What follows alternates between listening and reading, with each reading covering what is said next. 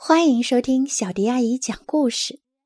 今天要讲的故事是《海底总动员》终极。马林围着潜水艇游来游去，突然，他发现了一个潜水镜。这个潜水镜居然和抓走尼莫的那个潜水员戴的潜水镜一模一样。马林和多利迅速游了过去。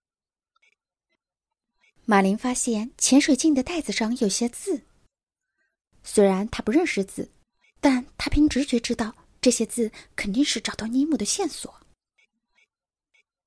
多利想问问鲨鱼认不认识这些字，但马林坚持认为鲨鱼并不值得信任。马林和多利为此争吵了起来。马林一不小心用潜水镜打中了多利的鼻子。一股鲜血从多莉的鼻子里飘了出来，鲜血在海水中弥散开来，一直传到布鲁斯的鼻子里。闻到血腥味的布鲁斯此时再也抵挡不住诱惑了，就来一小口。布鲁斯露出了凶残的面目，他不顾安安和阿婶的劝阻。开始发疯似的追赶多利和马林。就在逃命的时候，多利突然想起该怎么认那些字了。不过，现在最要紧的是他和马林该怎么摆脱鲨鱼的追赶。他们急中生智，把潜水艇上的一个鱼雷塞进了布鲁斯的嘴里。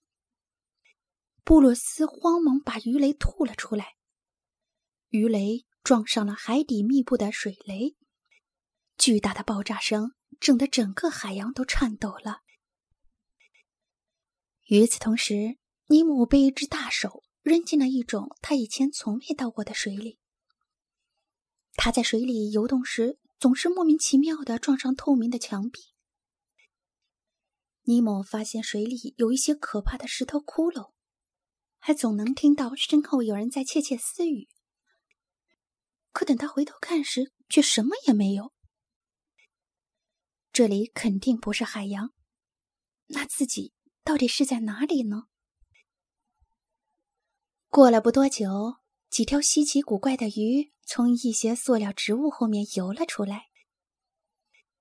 它们是泡泡、小桃、飘飘、虾虾、团团和胆小鬼。这些鱼。看到尼莫时都觉得很新奇，因为他来自大海。尼莫也终于知道自己来到了牙医谢尔曼的鱼缸里。这位牙医就是抓尼莫的那个潜水员。当他给病人看病时，尼莫和鱼缸里的朋友们便一起看他工作。这可真是一个怪地方。不一会儿。从外面飞来了一只叫大嘴哥的鹈鹕，它是鱼儿的朋友，经常会停下来问候一下。见大嘴哥用头推开窗户，希尔曼医生立刻过来驱赶他。慌乱中，大嘴哥不小心撞掉了一个小女孩的相框。谢尔曼医生把相框从地上捡起来，转过身对鱼缸里的尼莫说。这是达拉，你的新妈妈，赶快和她打个招呼吧。达拉这周就八岁了，你是我送给她的生日礼物。牙医一走，其他鱼立刻告诉尼姆一件恐怖的事情：达拉去年也得到过一条鱼作为礼物，可是他把那条鱼给活生生的摇晃死了。不，我不要和那个女孩走。我要回去找我爸爸！尼莫害怕的叫喊起来。啪！尼莫转身时，被吸到了鱼缸的过滤器口上。鱼儿们纷纷游过来帮他。这时，尼莫听到有谁在说：“谁也不要动他，让他自己来。”说话的是吉哥，他是鱼缸里的首领。吉哥告诉尼莫。该怎样从过滤器中挣脱出来？尼莫却说：“我不行，我的鳍受过伤。那又怎么样？吉格转过身去，给尼莫看他自己伤痕累累的鳍。尼莫感到很羞愧，他乖乖的按照吉哥说的去做，最后终于从过滤器中挣脱出来了。这天晚上，虾虾叫醒了尼莫，并把他带到了假火山顶上。其他鱼儿都在那里等着为尼莫举行正式的欢迎仪式。如果你能游过那个烈焰火圈，屯屯告诉尼莫，你就能成为鱼缸水波兄弟会的一员。尽管听起来有些吓人，但火圈只不过是一堵泡泡墙。尼姆轻而易举地游了过去。吉格向大家宣布：“从现在开始，我们称尼姆为鲨鱼饵。”在海洋深处。马林和多利在水雷爆炸后终于醒了过来，而此时的情况更糟。多利不小心将潜水镜掉进了海沟。他们为了寻找潜水镜，下潜到海洋更深的水域中，这里一片漆黑。这时，一个漂亮的、闪着光亮的球出现在他们面前。马林和多利高兴极了。要是能借助这个光亮，他们很快就可以找到潜水镜了。可他们没想到的是，这光亮是从可怕的安康鱼头顶上发出来的。凶猛的安康鱼对马林和多利穷追不舍。为了让多利看清楚潜水镜上的字，马林死死地抱着那一盏小灯。终于，多利看清楚了潜水镜上的字。谢尔曼·沃拉比路四十二号，悉尼。多利用潜水镜把安康鱼套住了，这样安康鱼一动也动不了了。他们不禁庆祝起来。而更让他们高兴的是，他们终于知道尼莫的去向。但是悉尼在哪儿呢？我该怎么去呢？马林和多利都不知道该往哪里游。这时，一大群翻车鱼游了过来。多利向他们打听怎样才能到达悉尼。他们十分乐意的告诉他：“你只要顺着东澳洋流游就行了，他们正好能把你们带到悉尼。”就在他们正准备离开的时候，翻车鱼提醒多利说：“碰到海沟的时候。”直接从中间穿过去，不要从上面过。马林和多利顺着东号洋流的方向游去，他们真的碰到了海沟。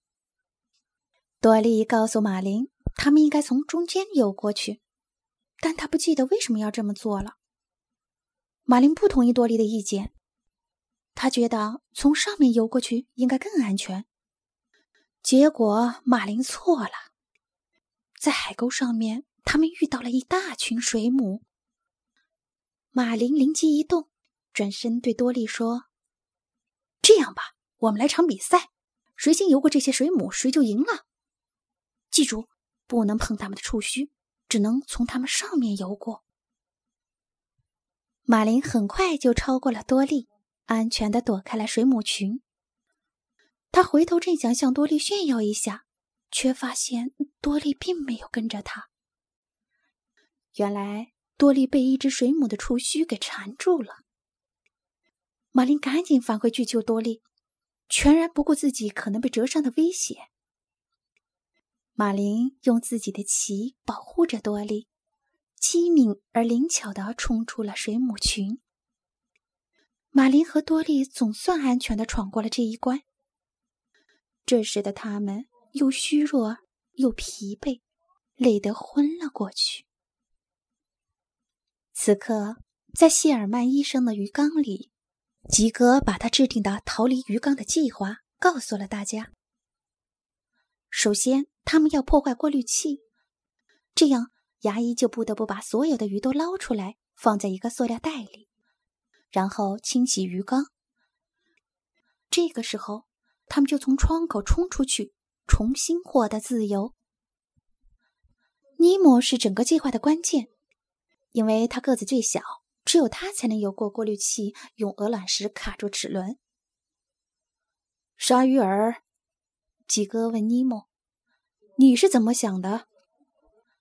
尼莫起初有些害怕，但他知道吉哥指望着他能完成这个任务。就这么办吧，尼姆斩钉截铁的回答。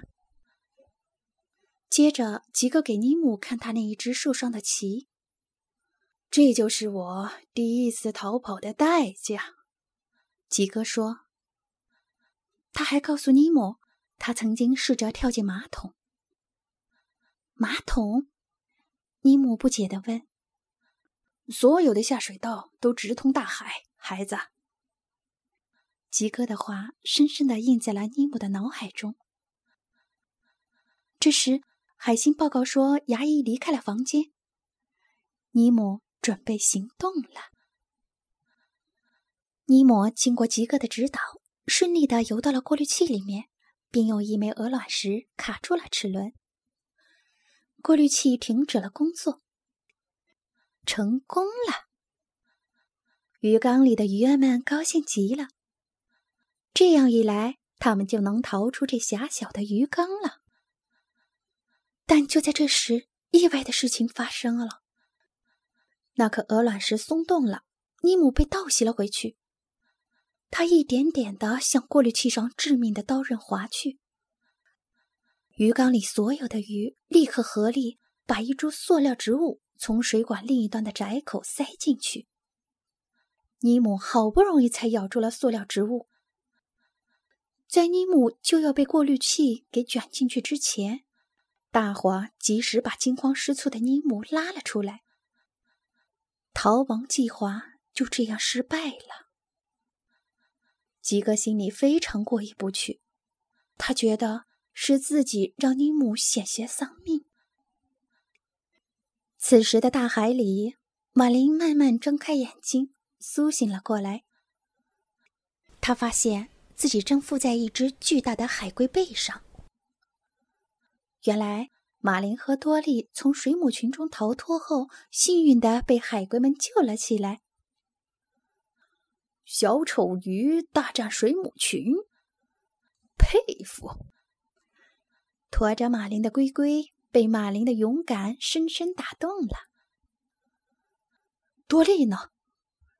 马林突然想起了多利，他在那儿。龟龟指着附在另一只海龟身上的多利，对马林说：“原来多利早就醒了，正和一些小海龟玩捉迷藏呢。龟龟的儿子小谷也在里面。”马林惊讶的发现，龟龟一直在鼓励小谷要有一定的冒险精神，因为他觉得那是孩子们必须学会的重要的课程。看到这些。马林不禁开始反省自己，以前对尼姆保护的是不是有点过分了？在小海龟们的一再追问下，马林向他们讲起了自己和儿子失散的经历，以及自己一路追寻儿子的惊险历程。这位勇敢父亲的故事很快就在整个大海里传开了，从海龟传到剑鱼。从剑鱼传到海豚，从海豚传到海鸥，一直传到大嘴哥的耳朵里。大嘴哥听到这个故事后，连忙飞到衙役的办公室，告诉尼姆他刚刚听到的一切。你老爸与整个海洋顽强搏斗，正在到处找你呢。大嘴哥告诉尼姆：“我爸爸。”尼姆简直不敢相信自己的耳朵。真的吗？大嘴哥用力点了点头，肯定的说：“现在他正在来悉尼的路上。”尼莫兴奋极了，可很快他又陷入了沉默。然后他悄悄的去找吉哥，他想再一次尝试破坏过滤器。尼姆朝过滤器游过去，直接游到水管里，用鹅卵石堵住了过滤器的扇叶，并且安全的出来了。鲨鱼儿，你成功了！吉哥和鱼儿们一起欢呼起来。再过两天，达拉的生日就要到了。到那时，鱼缸能变得足够脏吗？吉哥、尼姆和其他鱼儿必须想尽一切办法做到这一点。于是，吉哥开始给大家布置任务：虾虾禁止清理鱼缸，其他伙伴负责把鱼缸弄得越脏越好。这时，马林、多利和海龟们一起游历了暖流。马林告别了龟龟。马林突然想起了尼姆曾问过自己的那个问题，他赶紧问道：“龟龟，你多大了？”“一百五十岁。”马林心想，等自己见到尼姆的时候，首先就要把这个答案告诉他。好啦，《海底总动员》终极就讲到这儿。关注微信公众号“小迪阿姨讲故事”，你就可以听到更多好听的故事啦。接下来，我们来一段好听的音乐吧。